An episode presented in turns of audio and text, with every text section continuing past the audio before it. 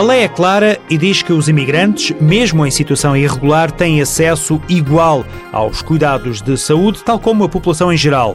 Nas situações de perigo ou ameaça para a saúde pública, como o VIH-Sida, não é permitida qualquer cobrança pelos cuidados de saúde. Esta norma ainda é desconhecida por muitos imigrantes.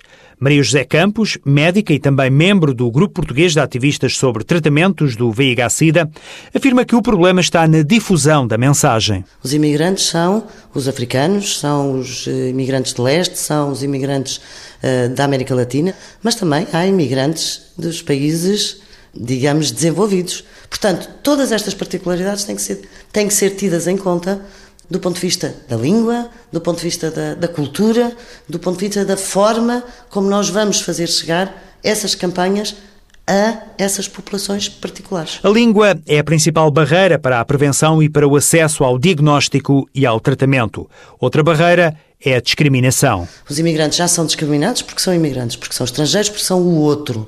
E por outro lado, dentro das próprias comunidades onde vivem também existe discriminação.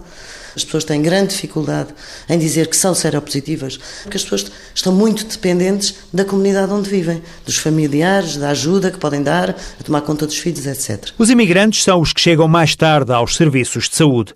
Para a médica Maria José Campos, é uma situação recorrente e preocupante, mais ainda quando falamos da transmissão mãe-filho do VIH. Na maior parte dos casos, essas transmissões ocorrem exatamente em mulheres imigrantes muitas delas com graves problemas de inserção, eh, muitas acabadas de chegar, que já viajaram grávidas para Portugal ou para a Europa e que chegam à maternidade e são diagnosticadas, por exemplo, no momento do parto. Garantir o acesso atempado à prevenção, ao diagnóstico e ao tratamento são desafios. Maria José Campos deixa uma sugestão: envolver as próprias comunidades na elaboração e na distribuição de mensagens. O diagnóstico do VIH-Sida na fase inicial da infecção faz toda a diferença. O teste, rápido e gratuito, está disponível nos centros de aconselhamento e detecção em todo o país. A Alerta SIDA, uma parceria TSF, Associação Portuguesa para o Estudo Clínico da SIDA, com o patrocínio Bristol Myers Squibb, Farmacêutica.